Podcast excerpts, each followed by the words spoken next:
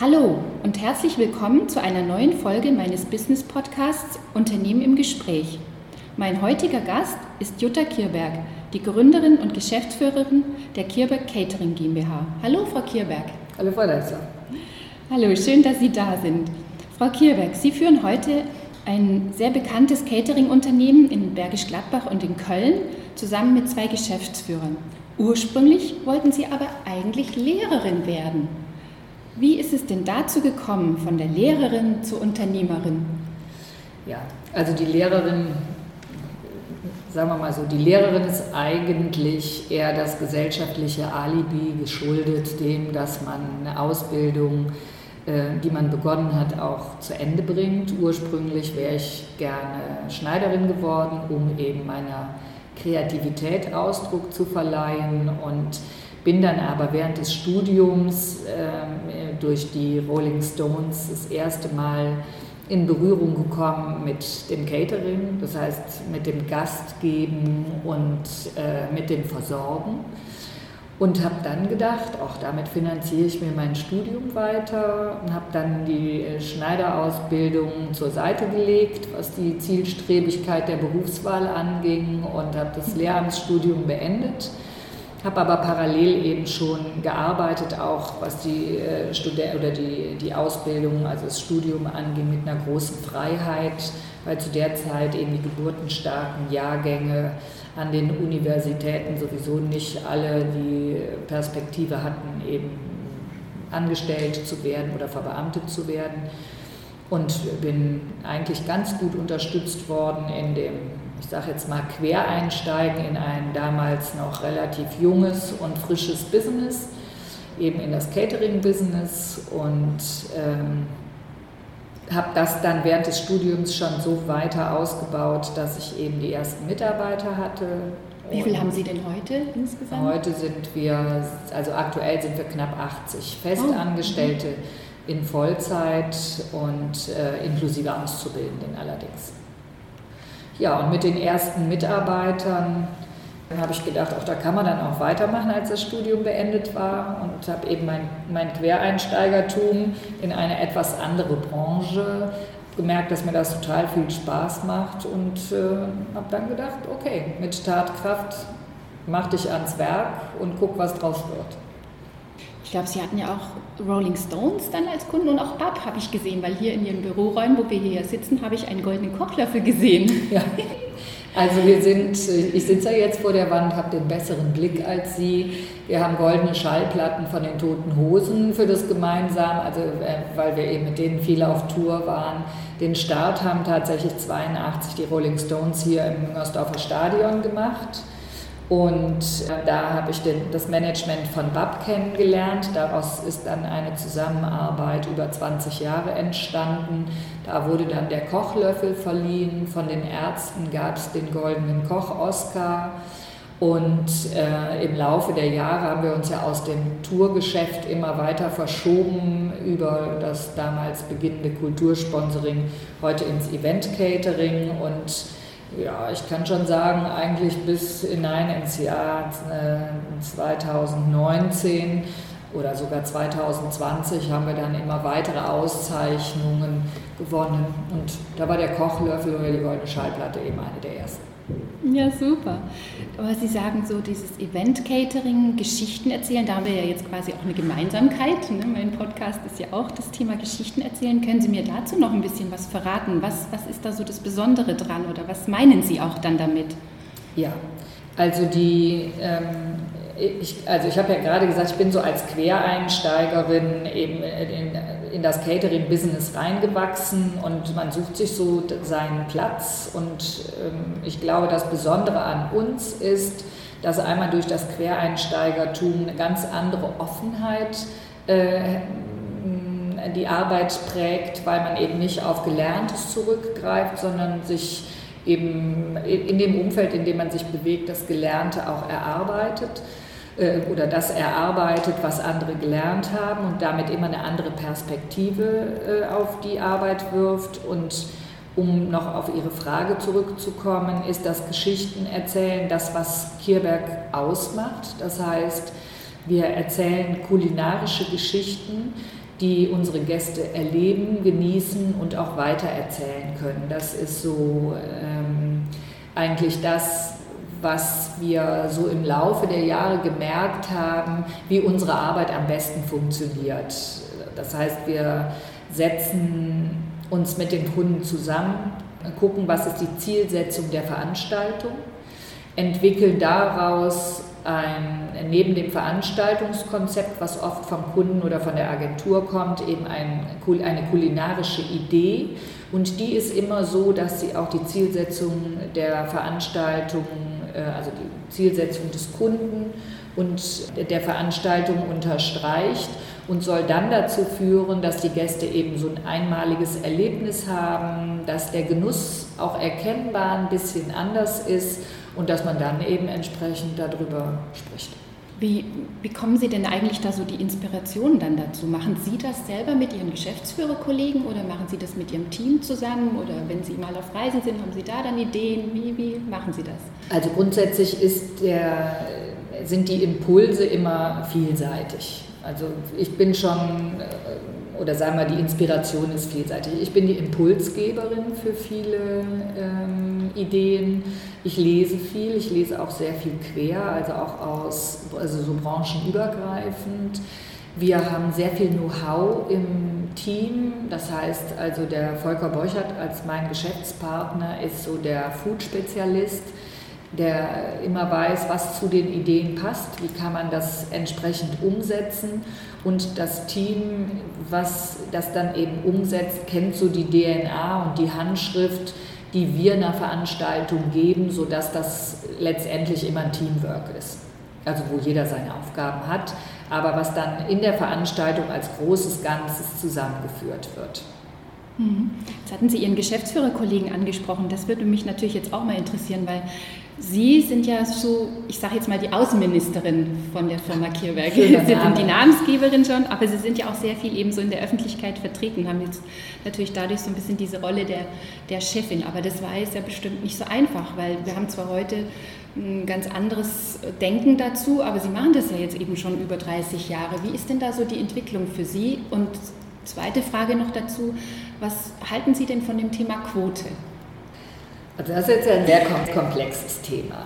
Ich würde gerne mit der Quote einsteigen. Ich bin eigentlich in einer männerdominierten Branche, habe ich mir meinen Platz gesucht und den auch gefunden und habe auch immer gedacht, also über Kompetenz und die entsprechende Persönlichkeit kann man sich schon gut positionieren und habe lange Jahre war ich eher die Verfechterin der äh, wir brauchen keine Quoten und kann aber sagen, dass vielleicht auch bedingt durch die, naja, eigentlich weltweite Entwicklung, das ist jetzt fast schon ein bisschen politisch, dass man eben sieht, dass so unsere äh, einzelnen Regierungen oder eben auch in Führungsetagen immer noch sehr viel äh, der männliche Führungsstil und das männliche dominiert und äh, vielleicht auch sogar erklärbar, man sich gegenseitig fördert, bin ich der Meinung, dass es schon, also heute der Meinung, äh, dass es schon der Quote bedarf, um da eben auch was zu ändern und dem weiblichen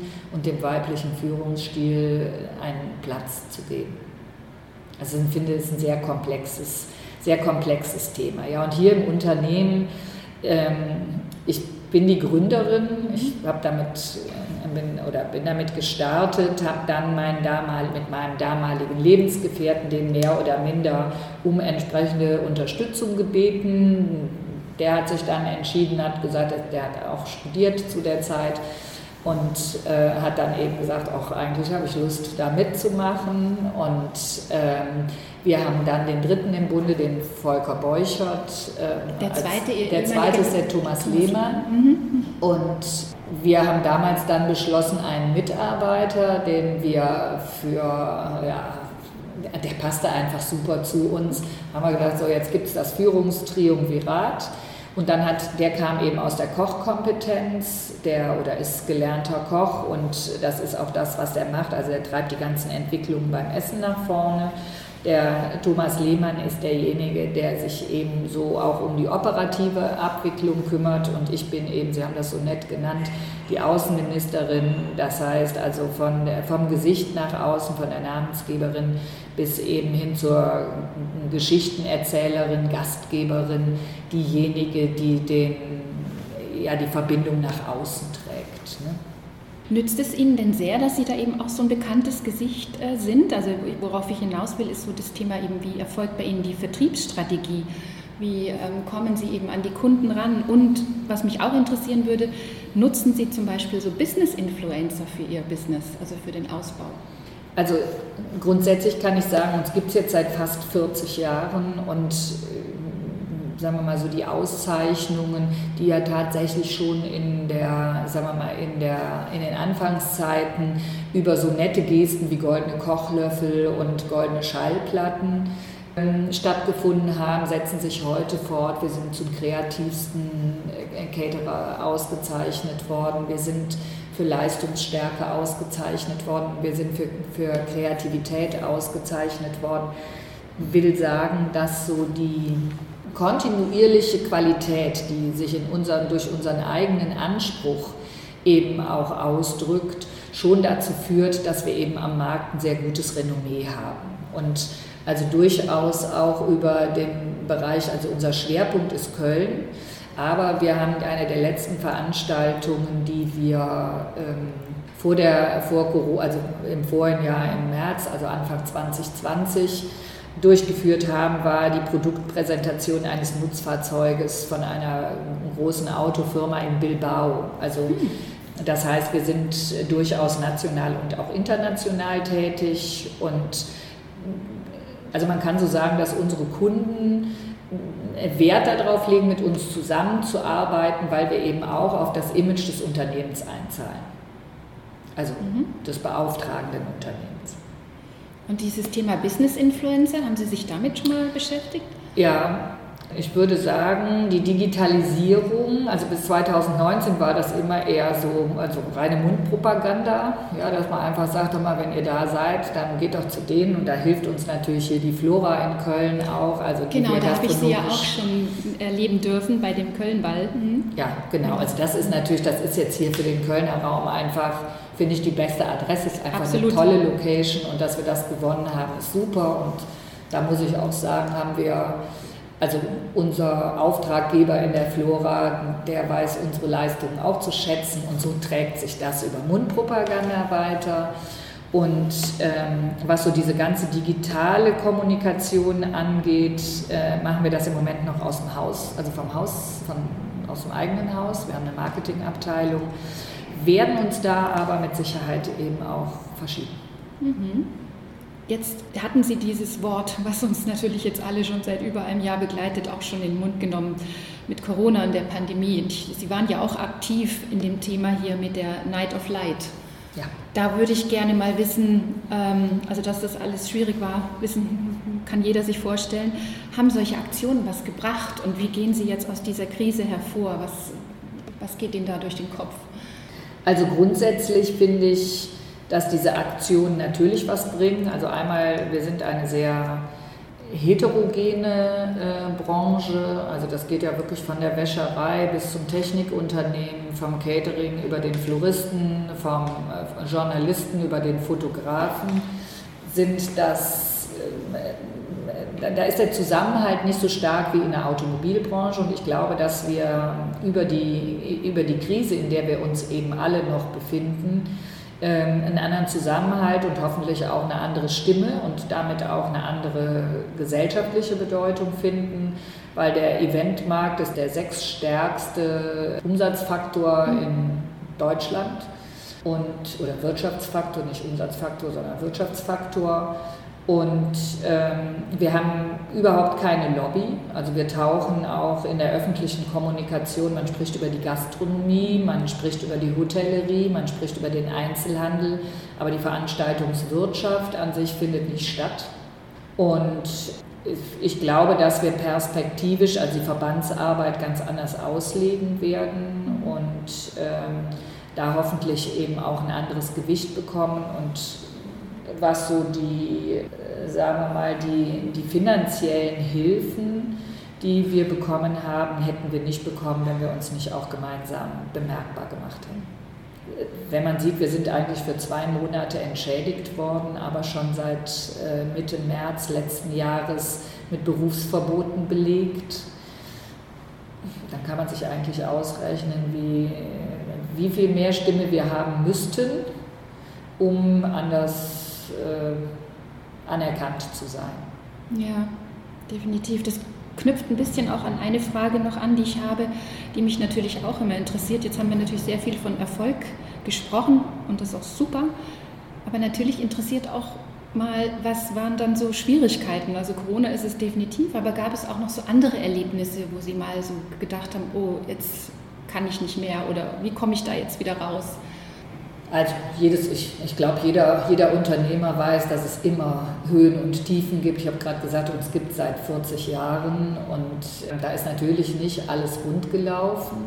Aber im Normalfall, sagen wir mal, kann man sich immer auf die eigene Tatkraft und auf die, ähm, den Teamgeist, auf die unternehmerische Offenheit und so verlassen. Und ich sage jetzt mal, während der Corona-Zeit merkt man schon ganz deutlich, dass allein das Unternehmertum eben nicht ausreichend ist, dass es eigentlich, dass man merkt, dass auch für ein, für ein gutes Unternehmertum oder ein erfolgreiches Unternehmertum ähm, politische Entscheidungen wichtig sind, auch politische Unterstützung wichtig ist. Also wir brauchen im Grunde genommen positive Öffnungsstrategien, die vorgegeben sind, um dahinter unternehmerische Ideen entwickeln zu können. Und in der Vergangenheit kann ich sagen, ich meine, wir sind über die 40 Jahre gewachsen. Ich habe mal alleine angefangen. Wir haben jetzt, äh, wir hatten zwischenzeitlich eben auch 100 Mitarbeiter. Wir äh, haben im Jahr zwischen 600 und 800 Veranstaltungen gemacht und das ist natürlich auch immer in Abhängigkeit mit der Gesamt wirtschaftlichen und gesellschaftlichen Entwicklung ist das Business immer gewachsen. Aber so die, das aus eigener Kraft zu tun, hat eben die Krisen in der Vergangenheit eher äh, geprägt, als das jetzt ist. Also mhm. dieses, vielleicht, ich sehe Sie runzeln so ein bisschen die Stirn. Ich frage mich gerade, wie Sie das meinen. Also wahrscheinlich so nach dem Motto, da konnten Sie selber aktiver werden. Ja, ich kenne die Parameter. So hilflos, weil es so von außen bestimmt wird. Ne? Genau. Mhm. Man kennt normalerweise die Parameter. Man sieht so ein mhm. bisschen, hier verändert sich was, hier verändert sich vielleicht auch ein Markt und mhm. man kann sich Lösungen überlegen, weil die Strukturen festgelegter, vertrauter sind. Und im Moment, es fällt ja alles auseinander. Es hat gar nichts gegeben, ja, es gibt, man weiß nicht, wo geht es hin wir haben ja auch in der, in der Zeit Dinge entwickelt, also im letzten Jahr einfach Themen für uns entwickelt, die unser Core-Business stützen sollen, verstärken sollen, ergänzen sollen. Das hätten wir wahrscheinlich in der normalen Zeit nicht gemacht, weil wir vorher immer zielgerichteter entwickelt haben. Und im Moment ist so äh, in unserem Business Ziele zu definieren schwierig, weil es eben die, die, sagen wir mal, die gesellschaftlich-politischen Parameter nicht gibt. Hm. Aber ist Ihnen denn schon mal irgendwas verkocht? Wenn ich jetzt mal so, so ums Essen geht. Das ist ja, also sagen wir mal so, dass wir so ein Desaster erlebt haben, kann ich Gott sei Dank sagen, nein. Es ist aber in der Tat immer so, dass wir wir sind sehr planungsstark in dem, was wir tun. Es lässt sich aber nicht immer alles planen. Also äh, ich denke, eine große Herausforderung ist wahrscheinlich auch das Thema mit Mitarbeitern, die gerne kurzfristig krank oder. Ja, das geht. Das geht einfach. Da sind wir gut vernetzt. Okay. Mhm. Ähm, also wir haben zum Beispiel, wir haben den äh, Bundespresseball in Essen gemacht, äh, oder den äh, Landespresseball, nicht Bundespresseball, den Landespresseball in Essen gemacht und da hatten wir 1000 Gäste und da gab es 100 Service-Mitarbeiter und da ist ein Dienstleister nicht erschienen mit 15 äh, Mitarbeitern und der Kunde hatte eben den Wunsch, an jedem Tisch gibt es einen eigenen Kellner. Und wenn dann so zweieinhalb Stunden vor Veranstaltungsbeginn eben ein Team komplett ausfällt, dann muss man schon sehr improvisationsstark sein, um das zu kompensieren oder eben gut vernetzt. Und eigentlich hat sich jeder ans Telefon gehängt und hat dann gesagt, äh, okay, wen kenne ich? Und wir hatten bis zum Beginn der Veranstaltung 15 Leute, die mitgearbeitet haben, die alle aus dem Unternehmenskontext kamen die aber, was weiß ich, weil sie sich beruflich verändert haben, weil sie in eine andere Stadt hier im Umland gegangen sind oder Kinder gekriegt haben, eigentlich nicht mehr also nicht mehr für uns gearbeitet haben, die sich dann aber für dieses Event wirklich zwei Stunden vorher gesagt haben, okay, habt ihr weiße Hemden da, ähm, wir kommen. Und wir hatten nachher ein Team da stehen, was so ein bisschen Revival war, ne, weil wir uns da wiedergesehen haben. Aber es hat eben niemand mitgekriegt, dass kurz vorher uns ein Dienstleister eben draufgesetzt hat. Also das ist natürlich Nervenstress. Mhm. Aber so diese Impro, also erstmal gute, das gute Planung ermöglicht es dann, so einen kleinen GAU auch gut äh, zu äh, lösen. Super. Was mich noch interessieren würde bei dem Thema Essen, gerade weil es doch heutzutage mittlerweile so viel Allergien und Glutenunverträglichkeiten und so weiter, das stelle ich mir wirklich immer sehr, sehr äh, schwierig vor, da auf das alles eingehen zu können. Also da würde mich mal interessieren, wie Sie damit umgehen, was auch das Thema regionale Lebensmittel bei Ihnen für eine Rolle spielt und das Thema Nachhaltigkeitsstrategie. So, das sind ja eigentlich, äh, sagen wir mal, eher Einzelbereiche, mhm. aber wenn ich, also die, sagen wir mal, so die Individualisierung äh, bei den persönlichen Vorlieben fürs Essen, ist ja anders als im Restaurant, bedienen wir ja Gruppen 100 Leute, 150 Leute, 1000 Leute, also jetzt wahrscheinlich werden die Veranstaltungen etwas kleiner, aber wir stimmen uns dann so ab, dass wir quasi ein Hauptmenü mit dem, mit dem Auftraggeber oder besprechen, das, wo er sagt, damit trifft er die meisten seiner Gäste, da machen wir Angebote. Und dann gibt es in Ergänzung dazu ein weiteres, immer ein weiteres Menü, wo fast alle Sachen, die was mit Allergenen, Unverträglichkeiten, vegan, vegetarisch zu tun haben, abgedeckt werden. Was dann immer zu dem Hauptmenü so passt, dass man nicht das Gefühl hat, da entsteht eine, in der Wertigkeit eine Zweiklassengesellschaft, sondern das ist so, ähm, also wir versuchen damit mit großer Empathie so rauszukriegen, wo sind Vorlieben, was, ich habe eben zu diesen kulinarischen Geschichten erzählen, im Grunde genommen gesagt, es geht um die Zielsetzung. Also wer kommt, was sind das für Gäste, wie alt sind die, wo kommen die her, was haben die am Tag vorher erlebt? Ähm, oder was haben die schon gemacht, kommen die von der Messe, haben die einen anderen Kontext. Wenn es im familiären Umfeld ist, gibt es äh, auch oder generell gibt es religiöse, nationale Eigenheiten. Und dass man dann einfach weiß und das, da haben wir natürlich die entsprechende Erfahrung, ich sage jetzt mal, bei Chinesen sollte nicht unbedingt viel Milchprodukt im Essen oder im Dessert sein, weil da gibt es immer Unverträglichkeiten. Das passen wir an.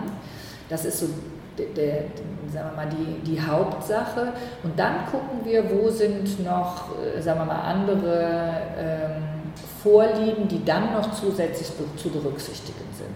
Und meistens passt es auch. Also wir hatten ein einziges Mal, dass jemand dann am Tisch saß und er sagte, er hat eine Fruchtzuckerallergie und das ist relativ schwierig, weil das ist fast überall drin und das war aber dadurch, dass die Geschäfte lange auf hatten. Wir haben das noch vor dem Dinner erfahren. Wir haben dann die Köche, die damit umgehen können, haben jemanden zum Einkaufen geschickt und der hat dann quasi ganz wirklich aller Minute außer Lameng gekocht. Auch noch, für den haben wir dann auch noch eine Lösung gefunden. Super. Und wie gesagt, es waren, ja, es waren ein paar Fragen auf einmal. Die zweite war noch mit diesem Thema Regionalität. Sind, versuchen Sie auch immer die Lebensmittel so aus der Region zu bekommen? Ja, also damit ist ja auch eine gewisse Nachhaltigkeitsstrategie schon verbunden. Ja, also äh, sagen wir mal so, ich, ich finde, dass Nachhaltigkeit ist, äh, ist erstmal eine persönliche Haltung und wir haben schon angefangen, eigentlich zu der Zeit, als wir noch im hier Rock'n'Roll, also noch ähm, Musik-Catering oder Tour-Catering gemacht haben, eben zu sagen, ich brauche im Sommer, äh, im Winter keine Erdbeeren, das ist eine Sommerfrucht. So ein bisschen zu gucken und da kamen uns so ähm, eben auch bestimmte Ernährungs- Kulte, die aus Amerika kamen, sehr entgegen auch, weil die eben auch sagen, Kohl ist wärmend im äh, Winter, den brauche ich im Sommer weniger. Also dass so Lebensmittel auch bestimmte Eigenschaften haben und da haben wir uns relativ früh mit beschäftigt. Und das führt heute dazu, dass wir schon gucken, dass wir Lieferanten eben aus der Region haben. Wir haben allerdings auch, wir haben vor der Krise ca. 200.000, manchmal auch 250.000 Gäste im Jahr, die wir, für die wir kochen. Es gibt nicht alles immer in diesem Rahmen. Also ich kann eher sagen, dass wir, oder aus dem, aus dem regionalen Rahmen, weil wir gucken, dass wir Qualität kaufen und ich glaube, dass für uns das Saisonale nochmal mehr Schwerpunkt hat als das rein regionale. Also wenn ich eine gute Limonade habe, die eine Bioqualität hat, die, äh, ich sage jetzt mal, aus Hamburg kommt und ich habe hier nichts Vergleichbares, dann würde ich mich durchaus dazu entscheiden. Und wenn ich weiß, dass ich den besten Spargel eher Richtung Süddeutschland bekomme, kann es auch sein, dass er dann von da kommt und nicht hier aus Rheinland. So, das ist immer so ein bisschen so eine Abwägungsfrage. Aber das, was wir hier aus der Region gut beschaffen können, also wir haben einen ganz tollen Apfelbauern und mhm. wir haben uns jetzt eben auch überlegt, äh, mit einem anderen Landwirt Überproduktionen eben zu kaufen und die zu verarbeiten. Also da, wo die ihre Sachen nicht mhm. abgesetzt bekommen, dass wir quasi so eine Art Verwertung machen, weil wir können in großen Mengen dann verarbeiten und geben an der Stelle eben unseren, unseren Gästen diese Regionalität dann in einer etwas anderen Form auch nochmal weiter. Also es ist schon sehr vielschichtig. Ja, super. Können Sie denn eigentlich selber noch entspannt essen gehen? Ja, Wenn man ja so gern. viel immer selber da äh, drauf schaut, dass alles professionell ist und, und das Essen super, da können Sie noch loslassen sozusagen. Kann ich wunderbar. Also ich wähle mit Sicherheit etwas gezielter aus aber wir sind äh, vor Corona, es hängt auch so ein bisschen natürlich mit der Arbeit zusammen, die nicht ganz so regelmäßig ist wie in anderen Bereichen.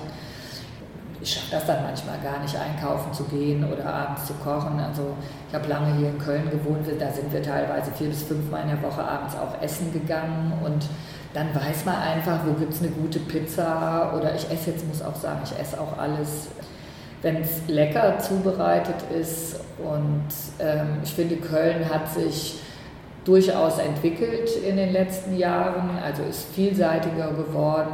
Wir haben elf, haben elf oder zwölf Sterneläden in der Stadt. Wir sind natürlich gastronomisch auch gut vernetzt. Ich liebe es, neue Restaurants auszuprobieren, um auch, ich werde immer wieder gefragt, wenn so Köln, wenn so Messen sind, für wen hast, hast du denn einen Tipp, was hat sich denn in der Stadt getan? Ich bin ja auch Genussbotschafterin in mhm. Köln und sehe das auch so ein bisschen als meine Aufgabe an, einfach zu wissen, was passiert. Und da ist nicht immer nur der Fokus jetzt auf Tip-Top-Essen, sondern da guckt man sich auch die Atmosphäre an. Und also ich sage jetzt mal, Sie kennen das auch. Wenn Sie irgendwo nett bedient werden und die Atmosphäre stimmt, dann verzeiht man auch mal einen Fehler beim Essen. Das stimmt. Ja, Frau Kehrberg, vielen, vielen Dank. Vielleicht noch zum Schluss die Entspannungsfrage. Wie entspannen Sie denn privat?